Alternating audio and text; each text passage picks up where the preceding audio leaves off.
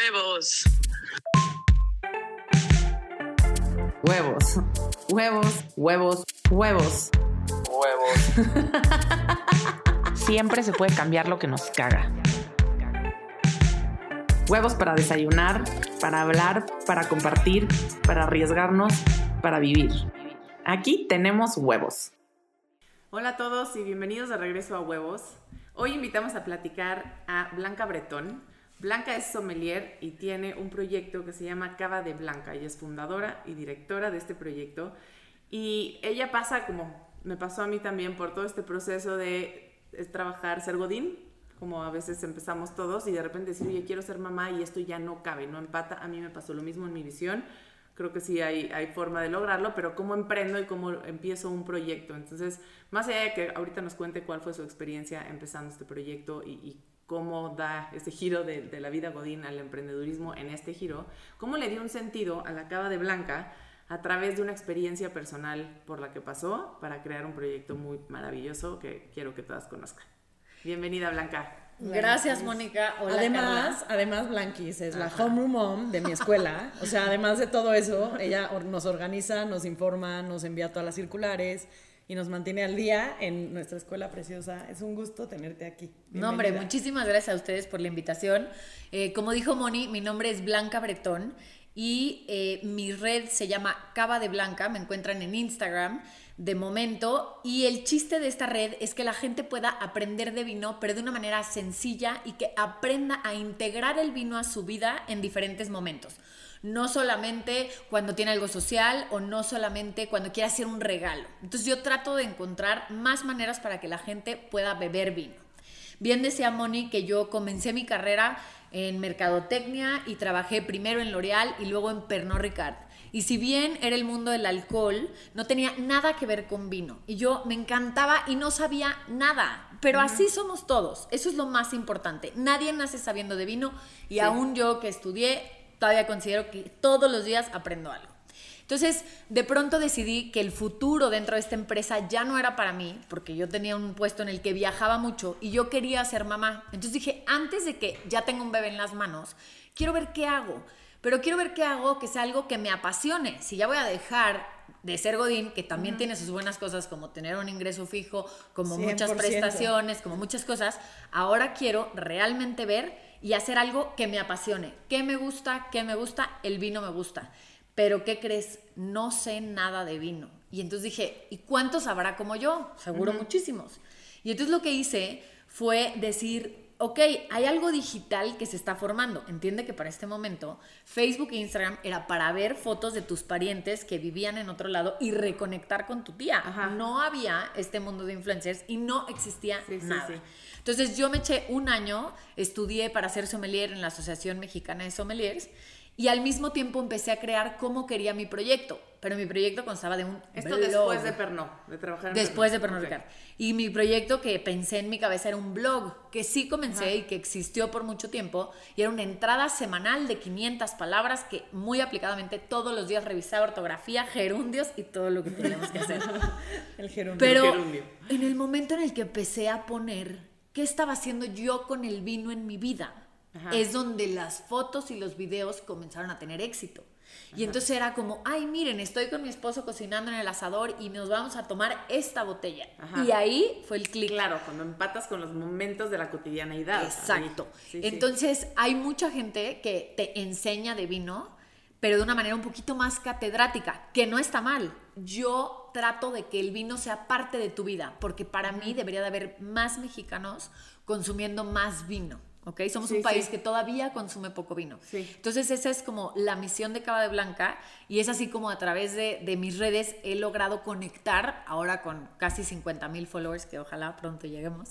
Pero Seguro la sí. verdad es que está muy padre, me divierto mucho y me apasiona y me mandan y pruebo. Y claro que tomo cursos, muchísimos todavía. ¿Y das cursos también? No, formalmente okay. no. Hago muchos eventos en los Ajá. que imparto catas y a través de eso te voy a platicar cómo funcionan los vinos espumosos Ajá. y te voy a dar a probar diferentes vinos espumosos. Pero son eventos más sociales que realmente este, una clase como tal. Me han pedido mucho y justamente quiero hacer mi canal ahora de YouTube para que también puedas tener on demand capítulos que tú puedas ver y te vayan llevando de la mano a aprender más. Pero no quiero que, que se cruce con dejar de tener vino en tu vida diaria. Y dijiste algo clave ahorita que yo no lo había pensado así, pero sí hay un tipo de vino muy distinto para, Cada ocasión. para cada ocasión. Para Y también- si estás sola en tu casa y quieres tomar nada Netflix. más con, con- comiendo papitas. Claro. Pero o- temperatura, pero comida, pero todo, ¿no? Sí. 100%. contexto. Me pasa mucho que yo al principio, y lo podrías ver si te metes a mis fotos y a mis videos más antiguos, te decía, este vino tiene notas de cereza, casis y canela y tú. ¿Y yo para qué quiero saber si es cereza o es frambuesa Sí. o es casis o Sí, es... últimamente. No, no, no, no. Y has ido a chingados te aprender sobre la marcha. Ajá. Claro. Que al revés, yo te tengo que decir a dónde lo vas a llevar y cuánto cuesta y dónde lo encuentras. ¿Con qué te lo vas a comer? Oye, mi papá va a cocinar su paella de toda la vida, no sé qué. ¿Qué llevo? Ah, pues tal. Oye, quiero regalarle al pediatra de mis hijos porque me sacó Ándale, de una eso. emergencia. ¿Qué llevo? Aquí está. Pero son ocasiones y son maridajes y son. y del día a día. Tampoco nadie te pide este el culini de. No. Sí, o sea, sí. quieres paella, quieres asado, quieres lasañas, quieres lo que realmente. un robalo que tienes con salsa de cítricos. Cool, ¿sabes? Sí, no, no claro. fumadeces de. pues a lo mejor un restaurante. Eso es para ellos. Claro. ¿no? Y lo que me gusta de la historia también es, o sea, como de algo, de un pues, de una chamba godín, literal, que a lo mejor que tuviste en Pernod Ricard, donde tuviste este acercamiento, porque te podía haber gustado el vino, claro. pero cuando ya, ya realmente viste y dimensionaste como el, el- este, en, en particular esta experiencia, ¿cómo lo conviertes tú ya en un proyecto? ¿Te sales de Pernod porque, que, porque tuviste hijos? No, me salgo antes de tener hijos sin nada Ok. enfrente. Y me decían, ¿cómo renuncias así? Y Sí, yo sí. les doy dos meses, encuentran otro director. No tengo tema, no tengo prisa, pero yo quiero ser emprendedor. Porque yo, un cuando llegué a Pernod Ricard, justo en la entrevista con quien era mi jefe en el momento, me dijo, ¿y cómo te ves en 10 años? Solo es la típica pregunta de entrevista. sí. Y muy curioso, pero pues ahí te das cuenta tú. Le dije, como una mamá que trabaje. Y yo, ay Dios, hasta yo me sorprendí. Sí, ya ¿sabes? dije, ya O sea, dije. Una mamá Sí. que trabaje. Y pues sí, estuve cinco años ahí porque estaba yo chavita y llegué, o sea, tuve buen puesto, lo que tú quieras, pero el final era el mensaje de yo quiero ser una mamá, pero que sí trabaje. Y esa vida que en ese momento, por el puesto que tenía, pues no me iba a dar la vida para ser la mamá que yo quiero y poder ser room mother y poder también el no sé qué y estar en su clase de fútbol, pero también ir, pero sí trabajar. Para mí era muy claro que tenía la realización como mujer, tenía que incluir una parte laboral y más después de haberme echado pues ocho años de carrera en empresa, ¿no? De marketing. Oye, yo quiero tu postura sobre algo porque para mí es recurrente y tengo sentimientos encontrados sobre todos los que somos o hemos sido Godín y queremos emprender. La transición, hay dos como... Siempre es muy posturas, complicado. ¿no? Sí, o sea, una es corto y me aviento así Al como vacío. al vacío Ajá. o pues me empiezo a, a como que a sembrar un poquito todo este tema Antes de soltar el antes sueldo. de soltar el sueldo fijo. O sea, Yo siempre he aconsejado que antes de soltar el sueldo. sí, sí, empieces O a- sea, ahí te va, sí, y Ajá. creo que hubiera sido ideal. Ajá. Y ahorita en retrospectiva digo, ay, híjole, hasta cómo lo solté, tal vez esto sí lo podría Sí, hacer. sí. Pero la realidad es que en ese momento, por los factores que tenía en mi vida, me pareció lo mejor, porque ya era un nivel de estrés para mí que yo no estaba sabiendo manejar y me puse primero a mí misma que al sueldo. O sea, Sí. real, en una junta que estábamos en Turquía, no sé qué, empezó, me empezó a dar como un panic attack de decir, mi equipo va a presentar y no estoy segura si Ajá. los clientes van a bombardearnos y, y después dije, esto ya no es manejable para mí. O sea, Ya no estoy contenta. ajá, y más que yo sabía que no era mi largo plazo. Ok. Entonces, Que no era estoy viviendo O sea, un estrés que me está hasta Ajá. físicamente comprometiendo. O sea, Sí, estoy... claro.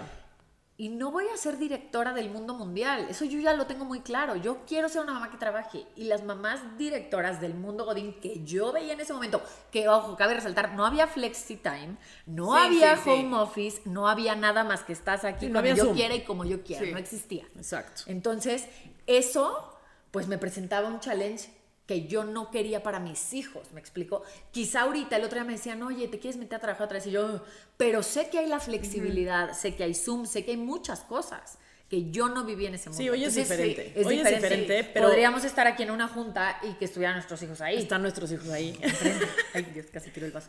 Pero bueno, entonces ahí dije no. Sí. Que sería ideal sí, pero también yo trabajaba y cuando estaba en estos viajes teníamos pues todo el día de juntas y en la noche las cenas con los clientes y ir a ver cómo estaba el producto colocado en y acababas a las 2, 3 de la mañana, el día siguiente a las 9 era tu junta, ¿a qué hora dices, ah, voy a mandar los mails que me faltan para emprender? Ese es, mi, ese es mi punto, ¿no? Porque en el mundo ideal sí es, pues sigo teniendo un ingreso mientras arranco claro, pero la realidad es que eh, existe una gran posibilidad de que nunca lo hagas sin tienes un o sea, si, al día. si lo ves en términos de energía, tu energía está puesta en algún lado, Exacto. ¿no? Y, y, al final esa intención va a estar dividida. O, o, sea, yo también siempre he dicho que no sueltes una rama hasta que estés, la verdad, colgada de otra, pero en el caso, más bien, la vida se ha encargado de probarme que te tienes que soltar de las dos para que puedas encontrar tu rama la que es. Y también te voy a decir una cosa, yo tenía pues ciertos ahorros que me permitían, ya estaba casada, entonces evidentemente pues sí, podía ayudar con cosas de la casa pues con mis ahorros y demás,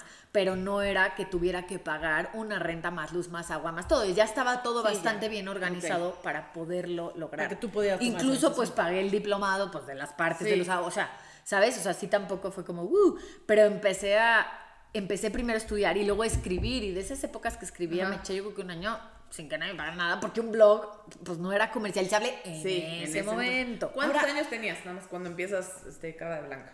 Este, al año, Pablo 31, yo creo. Ok. Me salí como Sí, me salí, estudié un año y me embaracé. Y esa es otra. Yo juré que mi bebé recién nacido iba a estar ahí al lado y yo perfecto podía trabajar en mi laptop hasta que dices. Sí, así se las películas. O sea, funny, exacto. Que ahorita volvemos al tema de las películas. Pero no puede ser, o sea, obvio, no. Sí. El aniversario de Cava de Blanca lo pongo el 25 de mayo, que Pablo tenía casi un año. O sea, sí tuve con Pablo, que era el primero, que no sabes qué ser mamá, qué tal Sí tuve 11 meses que sí planeaba y sí escribía y sí hacía como muchas cosas que del sitio, digamos, pero no podía como ya empezar a cobrar y a ir a citas. Tenía un bebé que, ¿no? Sí, sí, sí. Sí, que no le das forma. A ver, Blanquita, entonces, de todo lo que nos has platicado, a mí me, me encantaría saber por qué escogiste el vino. O sea, ¿por qué no por ejemplo, yo hoy si me pongo a pensar sería champaña o mezcal. ¿Tú por qué vino? Uf, champaña también, I love it. Ah, hablando de... Bueno, el caso es que... No, yo creo que vino porque mm, ya estaba involucrada y ya sabía un poco cómo funcionaban las marcas de alcohol. Pues, había trabajado mucho tiempo. Me encantaba y aprendí mucho sobre la parte de desarrollo de tequila. Nosotros funcionábamos en Pernod Ricard como brand owners, entonces desarrollábamos desde el líquido, pero a qué quiero que huela, qué quiero que sepa, cómo es la etiqueta, cómo es la botella, cómo es la tal. Entonces me metí una parte, todo el producto. Hay veces que tú importas algo y lo metes al mercado mexicano. Yo al revés, yo desarrollaba el tequila y lo exportaba al mercado internacional. Y eso lo que hace es que te des una idea de lo que implica la parte artesanal de crear un producto. Y cuando digo algo que me guste y sobre todo que si este proyecto es a flop, porque tenía una posibilidad de que no jalara, como todo proyecto de cualquier emprendedor, yo ya me voy a haber quedado con haber estudiado de vino. Sí. Yo me metí a estudiar un año. O sea, mi primer paso hacia el abismo fue estudiar. Y dije, qué padre saber de vino. Si después por algo no sale lo que en mi cabeza, que de hecho es muy diferente a lo que yo me imaginé, pues no importa, yo ya sé de vino. Y saber de vino me va a encantar porque el día que viajas es padre, porque el día que alguien te trae una botella, porque te da conversación, porque, o sea, es padre. No sé si solo yo lo veo así, pero siento que es padre. Entonces por ahí dije, pues vino. Y aparte me encanta y no sé, y, ¿no? Y entonces, pues fue como dije, me voy a meter a estudiar un año. Ahora, estudiando, había muchas, muchos de mis compañeros que ya trabajaban o que eran chefs y estaban estudiando esta parte de vino, o que eran, incluso trabajaban en servicio, eran sommeliers de algún restaurante, o que eran... Y yo decía, pues es que yo ahorita solo escribo, porque ese era el punto, pero era algo fascinante porque me podía dedicar, como si ahorita te metes a hacer una maestría de tiempo completo. Híjole, pues te vas a dedicar muchísimo, me explico, de estar un diplomado. Pero a lo que voy es que estaba como full, entonces como que tengo mis apuntes como si fueran de la universidad, o sea, estaba mega clavada en esto, todavía no tenía hijos, pero ya, ¿no? Estudiaba muchísimo, trataba de, pues sí, o sea, como absorber clavarme todo cañón. que Sabía que era mi chance, ¿no?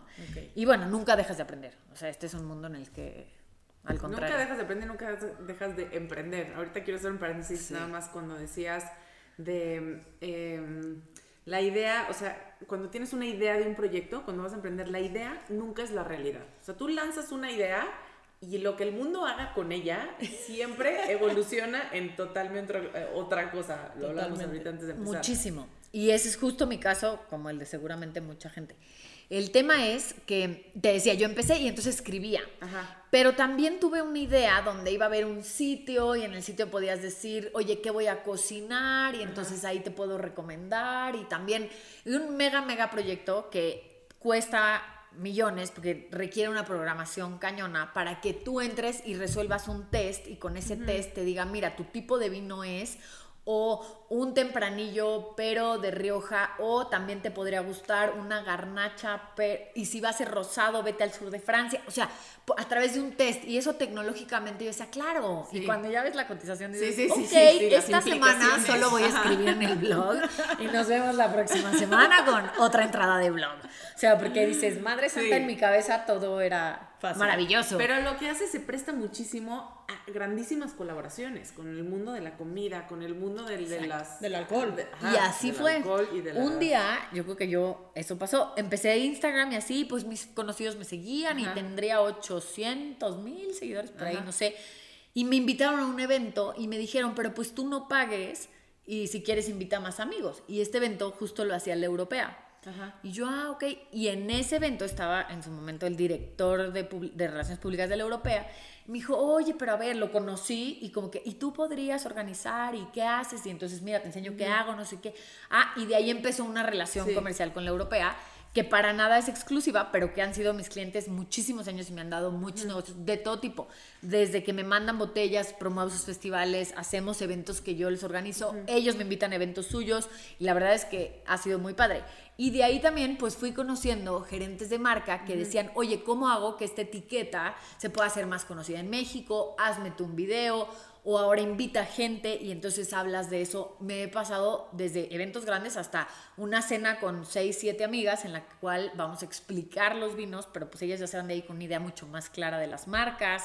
O sea, ¿sabes? Entonces, como dices, fue evolucionando muchísimo y pues al contrario, hoy lo que hago es relaciones como la de la europea y otras a largo plazo en las que dependen de sus prioridades y de mi calendario para poder integrar a esta este pues como lifestyle digamos que es no solo es en mi casa con una pantalla no sí Claro. tiene que ver con oye este va a cumplir años mi compadre y me pidió que recomendara. Entonces hago un videito como qué harías o qué vino llevarías para una fiesta donde hay 50 personas pues no les puedes regalar un vinazo a 50 personas. Sí, es sí, sí. normal. Sí, sí, o sea sí. se vale. Entonces cómo lo hago no Está increíble como humanizarlo y Me llevarlo a la realidad. A la sin realidad. tratar de todos Muy pretender práctico. ser sommeliers. Eso es a lo que Claro. voy, o sea, pero to- ayer. Y güey, chistoso. ricos ¿no? Sí, También. no no pues sí o sea, Ayer fui a cenar con una amiga y te lo juro, pasamos 18 minutos en el menú Escogiendo. de vinos de. Pero además te da pena, ¿no? Porque es de. ¿Cuál pedimos?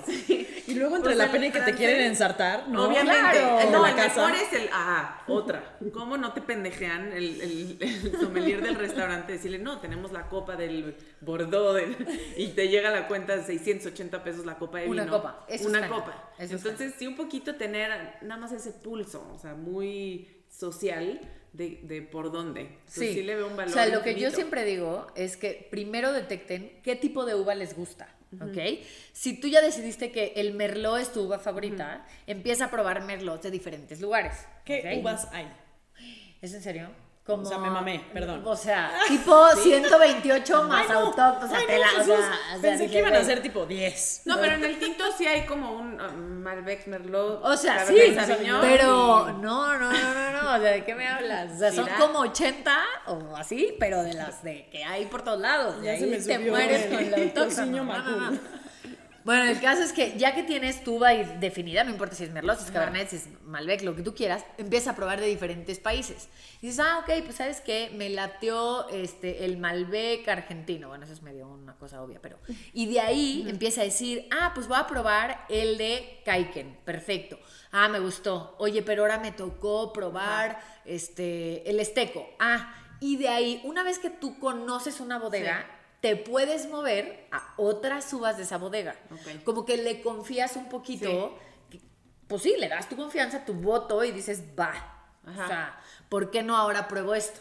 Y luego ya Malbec, ok, bueno, y ahora vamos a ver este, un tempranillo, bueno, ahí está, ahí en Rioja, ahí en Ribera Albero, ahí. Y entonces, ¿qué región? Y de ahí, lo que yo siempre digo y pido y imploro es que no se casen con las marcas nada más que ya conocen. O sea, lo que a mí me trauma un poco es que me digan, ay no, pues es que te hablé, pero, pero no me contestaste, entonces ya llevé este vino y tú, ¡ah! O sea, es el típico vino. Me encanta invitar y siempre te voy a pedir nuevo. uno nuevo. Atrévanse, sobre todo, y lo hago yo, en una carta de restaurantes, pedir uno que no conozco. Es mi oportunidad de descubrir uno en el rango de precio que tú quieras. Es decir, oye, yo quiero gastar 1.200 pesos por botella. Lo que más se vende es entre 800 y 1.200. ¿ok? La botella. La botella. Ok. Y entonces, pues mira, mil, porque a lo mejor no estás pagando tú. Me pasa que de pronto paga mi suegro, ¿no? ¿Cómo le voy a escoger un vino? de- ¿No? Sí, pues sí, tienes sí. que prudente. Y la o sea, langosta. Sí, necesitas, o sea, si te dicen escoge, híjole, pues ¿dónde te mueves? Ajá. Entonces, bueno, mil, ok, ¿qué hay de mil? Ah, pues de mil veo un merlot, que ya determinamos que es mi favorito. Ok, merlot, pero a ver, tengo un merlot argentino, bueno, un merlot mexicano, un merlot... Bueno, pues ahora, y te mueves ahí. ¿Para qué? Para que la cuenta no sea una sorpresa. Y también para que tú puedas probar uno que no conoces. Sí. También hay que atrevernos, dentro de un precio seguro Sí. que tú te sientes cómodo, atreverte a una etiqueta nueva. Porque Claro. si no, pues no sales, no quiero decir marcas porque estaría sí. yo, pero no sales del mismo. Claro. Pues sí, que nos patrocinen. No, no, no. Pues no así. si las estoy trasheando difícilmente. Oye, pero, a ver, y Blanqui, platícame un poco cómo has involucrado tú todo el trabajo con, o sea, cómo se ve ahorita este proyecto que tenías de ser mamá que trabaja, a cómo lo viste, a cómo lo vives. Uf, maravilloso. Te voy a decir una cosa. Creo que hay dos etapas de esa parte, porque una es pre-pandemia Ok. y otra sí, es obvio, pandemia. O sea, porque, pero tuvo sus cosas también. En la parte de pre-pandemia funcionaba muy bien. Eh, cada Como vez, todo. como todo. Sí, todo el mundo tenía inversiones y da- No, a lo que voy es que toda la mañana mis hijos estaban en la escuela Claro. y entonces yo podía ir a presentarle a la europea lo que quería hacer para el Festival de Rioja. Y de ahí tenía un shooting en no sé dónde, en el Sonora Grill, por ejemplo, y entonces me iba y entonces un shooting, perfecto. Y entonces regresaba por mis hijos cuando llegaban del camión y el otro del kinder tenía after school. Entonces, perfecto. Llega la pandemia y pues claramente las marcas ponen una pausa en la inversión porque no saben qué va a pasar, como todo el mundo teníamos cierta incertidumbre, pero ahí a nosotros como digamos tecnológicos o no sé cómo llamarnos, nos fue bien porque empezaron los lives. Entonces Claro. podías decir, Captar. oigan, el jueves todos conéctense y ¿qué creen? Vamos a catar esta botella. Entonces cómpranla en Rappi, pídenla en la europea y Ajá. hacías alianzas la con gente se puso a chupar. Exacto. Exacto. Y entonces esa parte de la pandemia sobrevivió, o sea, hizo que sobreviviera. No, a mí me queda claro que a ti te fue cabrón porque todo el mundo se puso a chupar, güey. O sea, O sí. sea, no mames. Pero ahí te va, ¿qué pasó? El mercado, no creas, está muy afectado. Porque el cierre de los restaurantes, Ah, sí, bueno, los restaurantes claro. son el 60% de la, De la venta industria. de las marcas. Al estar cerrados dejan de comprar. Aunque abrieron, tienen inventarios que son rezagados. de los meses que no pudieron. Entonces, Sí. Sí subió el consumo en casa y fue muy buena oportunidad porque hay gente que se quedó sin nada, nada en sentido de chamba, nuevos proyectos, no sé qué. Aquí hubo lives, hubo envíos, empezaron a hacer todo tipo de detallitos de te meto una caja que dice Carla y le mando a 40 clientes. Hice muchísimas catas virtuales gracias a uno de mis clientes y yo armaba los kits en mi casa y llegaba al mensajero y mandaba todos los kits por mensajería y nos conectábamos en un Zoom privado a las 7 de la noche y daba catas casi todos los jueves de la pandemia. Eso fue muy bueno. Eso mantuvo sí. mi economía que los deals de las marcas frenaron, ¿no? Entonces, Ajá. pues le tienes que ir buscando y encontrando. Ahorita que estamos, vamos a decir que en una pequeña salida de pandemia, se empiezan a reactivar cosas como eventos, como, este, oye, vente a grabar porque va a haber un festival de tal, oye, compárame estas dos botellas y hazme un video. Y vuelvo al punto donde aprovecho que mis hijos estuvieron en línea mucho tiempo y eso hacía que entonces yo estaba en línea con ellos en la mañana, pero en las tardes les decía, ahora me toca a mí. Sí. Era al revés y ni modo. Sí. Y mientras me toca a mí, pues tú pues, pues te vas a tener No que entretener. mi vida. Porque te dediqué la mañana Sí. estando cerca de ti para que tú Pero tuvieras qué escuela en línea. Como de yo te dedico a ti la mañana. Tú me tienes que dar chance un ratito. O sea, voy a grabar algo, nada más te pido un ratito y regreso contigo. Sí. Pero había que balancear. Para mí Sí. todo está en el balance, porque si no, también yo me desespero muchísimo. No, o sea, no, tú y todos. acabo sí, siendo sí, menos buena mamá o mala Claro, mamá. claro. O sea, Sí, peor persona, peor mamá, peor, peor esposa, profesionista, peor, profesionista, peor todo. Todo está ahí. Y ahorita, poco a poco, pero han ido arrancando las cosas en este 2022, ahí voy. Y creo que todo va a mejorar y también hay bastante como... eh, ¿Cómo decirte? Como un poco euforia por salir, por Ajá. vivir, por... O sea, ahorita tengo un Sí. evento el próximo viernes, está vendido y lo vendí el lunes. No, y los restaurantes ya están hasta la Hasta el madre. No, la Entonces, gente ya le urge. Ya. A la gente le urge y eso me encanta, Sí. porque al final, pues, es parte de lo que va a revivir, ¿no? Este, que se consuma más vino, que más gente quiera aprender, que más gente quiera ir y que... A mí me encanta y se me hace increíble el enfoque que le has dado a este negocio, que había como una gran oportunidad, que no sé por qué no estaba Total. detectada, pero además creo que le diste, hubo un turning point en tu vida, que le diste un cambio al modelo de negocio que estás haciendo. Si nos puedes platicar un poquito de Sí, de mira, eh, en 2019 yo ya llevaba dos años con Cava de Blanca y justamente me detectaron cáncer de mama. Yo había tenido un pequeño susto de cáncer de mama en 17, cuando estaba empezando Cava de Blanca, Ajá. y entonces en 19 dije, ¿por qué no hago algo por concientizar que la gente se cheque? Ajá, Ajá. Y de pronto me dicen, no, pues ¿qué crees? Tú sí tienes cáncer, pero yo ya había ¿Cuántos presentado... años tenías? 36. Yo ya había presentado mi proyecto a las marcas y ya estaba aprobado. Y cuando me dicen, es que tú tienes cáncer, dije, no, no, no, no, no, entonces yo no quiero hablar de esto, no como, o sea, no. Y ahí fue mi esposo el que me dijo, al revés, es tu momento para que el año que entra, que estés perfecta, porque siempre teníamos como mucha fe en que iba a salir adelante, que estaba detectado a tiempo, que todo, tú puedes usar tu plataforma para ayudar a otras mujeres. Entonces así fue. En resumidas cuentas, yo salí y estuve perfecta en 40 días porque actué rápido, porque lo detecté a tiempo. Me vacié, me reconstruí todo en una operación muy complicada, pero que fue súper favorable. No estaba expandido. O sea, toda la Sí. parte de cáncer fue muy favorable. Y a los 11 días de la operación, a los 14 días de la operación, hice un evento para recaudar fondos, que fue el primero. Esto se llama Píntate de Rosa. Ajá. Y lo que mi enfoque fue el, yo tuve mucha suerte porque me di cuenta a tiempo y actué a tiempo. Pero Ahorita muchas... que- perdón que te interrumpa, pero la edad es muy relevante porque, Porque de repente crees que antes chica. de los 40, ¿no? No tienes, no tienes Bueno, que de hecho te dicen que la, no que la mastografía antes de... no Sí, sé yo quiero edad. que me inviten a un capítulo específico de cáncer para platicarles sobre todo toda la historia y cómo de veras podemos prevenirlo, pero todo mundo te dice que antes de los Sí. 40 no te preocupes. Y si acaso te toca un ultrasonido por ahí, pero otro día regreso y les platico Sí, en 100%. o sea, como ¿Y qué has detalle. hecho como con eso? Entonces, ahí en 2019, a los 14 días de operada, le dije a mi doctor, ¿qué crees? Necesito un permiso. El otro, ¿qué, güey? Y yo, es que una personita, que se llama Mahum, es un artista, me ofreció donarme sus obras de arte para hacer un evento. Y lo que se recaude lo podemos donar a FUCAM. Entonces él me dijo, yo te dono unas obras. Y yo, no, no, no, pues si ya tengo las obras, pues obviamente hacemos un evento. Pues tengo Sí. marcas de vino, lugares Sí, de restaurante, no sé qué. Hice un evento chiquito, yo estaba recién operada de, te puedo decir, 30 personas, pero recaudamos X, no me acuerdo si 25 mil, 30 mil pesos. Pero eran, yo los doné a FUCAM y dije, güey, pues para una persona, o sea, Sí, que sí, es- sí. se pueda curar. ¿sabes? Dime algo, en esta intención, o sea, sin clavarnos tanto en la causa, ¿a ti qué es lo que te mueve para ayudar? ¿Qué es lo que quieres? O sea, es como contactar con esto como muy profundo de qué es lo que quieres prevenir en alguien más. O sea, esos 25 mil pesos, si a ti, vamos a decir que a ti te los hubieran dado, ¿para qué los hubieras usado? Justo para, o sea, estos, cuando ya me los donaron y los di a FUCAM, te pregunta FUCAM, ¿para qué los quieres usar? Es algo que te ¿Y preguntan cuál cada donativo. O sea, en ese momento, sin clavarnos tanto, pero ¿cuál es, o sea, cuál es la vulnerabilidad como más grande que existía en ti que quieres prevenir en los demás o en las demás? El sentirte invencible. Yo sentía que, o sea, no te puedo explicar, dominaba el mundo. Sí. Y, y entonces crees que no te va a pasar.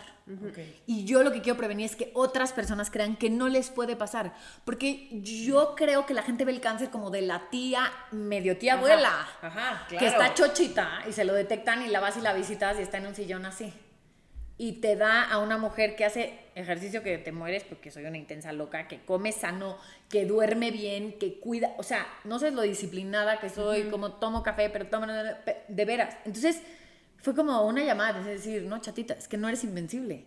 Y tienes una enfermedad que es muy grave, que gracias a Dios me en la etapa buena, en el todo bueno. Entonces, ese, es lo que- ese dinero lo uso y cada vez llevamos más de 100 mastografías y ultrasonidos donados porque yo estoy consciente que la detección oportuna y el acercarte a este camioncito de FUCAM que va y hace en los pueblos rurales que no se imaginarían que tienen una oportunidad con mujeres que, que no saben ni que tienen una bolita. O sea, es hacer conciencia de que la detección temprana es la que te salva. Pero tú como mamá del colegio y que trabajas y que tal, nunca pensarías que te tienes que ni ir a checar. Sí, sí, sí. No O sea, ese, ese, chécate, tócate. Y así fue mi primer video, lo más casero del mundo. O sea, no lo veas, por favor. Este, y dices, es que real es para concientizar y chécate y revísate, ¿sabes?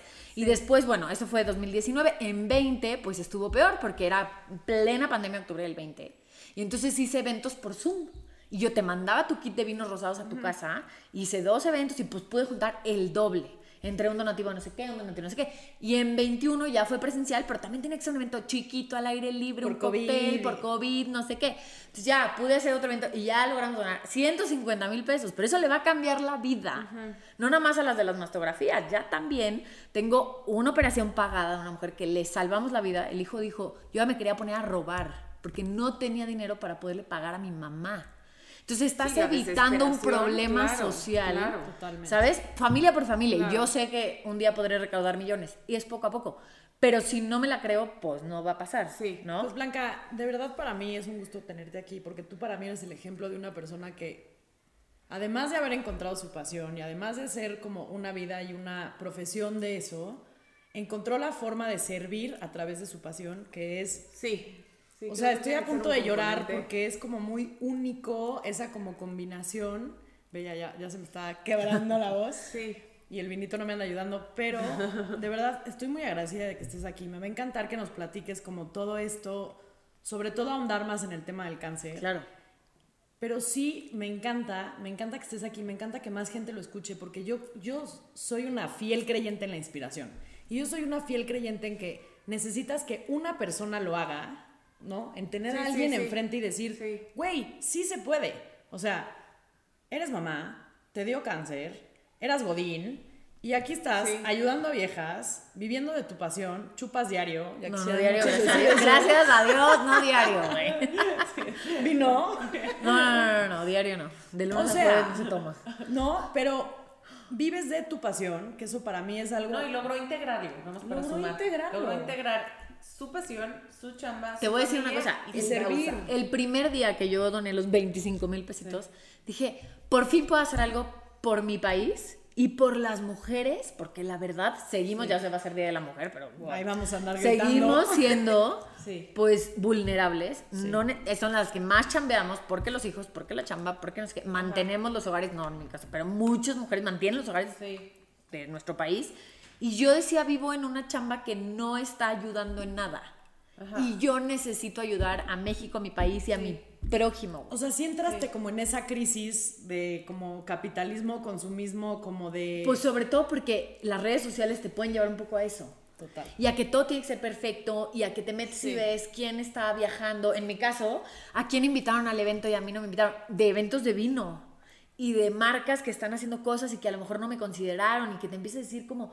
Y después dije, a ver, no, esto es Sí. mucho más grande y no fui a este evento, ya iré al otro.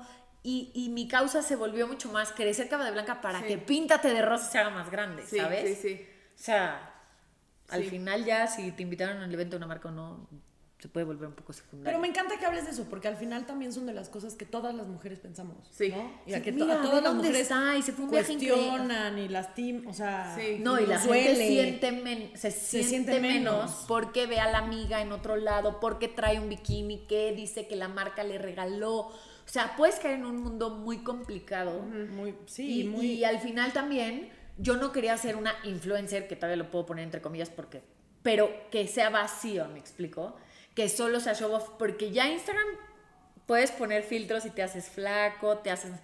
Nada Sí, es sí, sí, real. nada Entonces, real. yo necesito que mis tips de vino sí. Sí. sean reales, que lo que me estoy tomando lo probé. Nunca vas a ver en mi feed un vino que yo no probé. Nunca jamás. Eso me lo juré a mí misma el día uno, porque si tú me haces caso y está malo, yo ya perdí todo. toda la credibilidad. No es un bikini que puedes decir, bueno, le gustó o no le gustó. Sí, a ella se le ve culero y a mí se me ve chingón. Ajá, no, es, es mi credibilidad, Sí. ¿sabes? Entonces, como en un mundo de cosas que pueden llegar a ser muy superficiales, no digo que todo el mundo lo sea, pero que pueden llegar a ser muy vanidad, muy... Sí. Yo necesito, o sea, como que esta parte de Píntate de Rosa me ayudó también a traerlo a una parte más real, Sí, en humana, donde estoy totalmente. ayudando a gente que necesita, ¿sabes?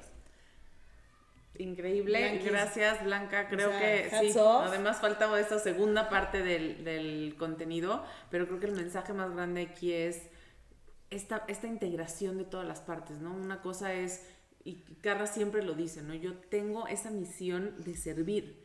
Y de pronto no, pero está esa misión de servir por aquí y nos pasa a muchos que es, pero tengo mi vida, pero tengo mi trabajo, pero ¿qué pasa cuando lo integras todo? Creo que todo funciona, creo que ya todo cobra vida de una manera como tan orgánica y tan auténtica que de verdad te felicito. No, hombre, Sigan muchas gracias a todos. ustedes por invitarme y por favor quiero que me inviten al de octubre para poder Ese este, se va a grabar la platicar la próxima semana. experiencia. este, pero muchas gracias por la invitación, estuve feliz, qué padre venir con alguien que está haciendo algo también padrísimo, que nunca había hecho un podcast, entonces estoy Ay. estrenándome en un podcast, siempre es pantalla. o fotos, Hablas muy bien. Parece que eres muy experta. Muy oradora, además. Blanca, Car, gracias a todas por Gracias, gracias a ustedes. Gracias. Besos. Gracias.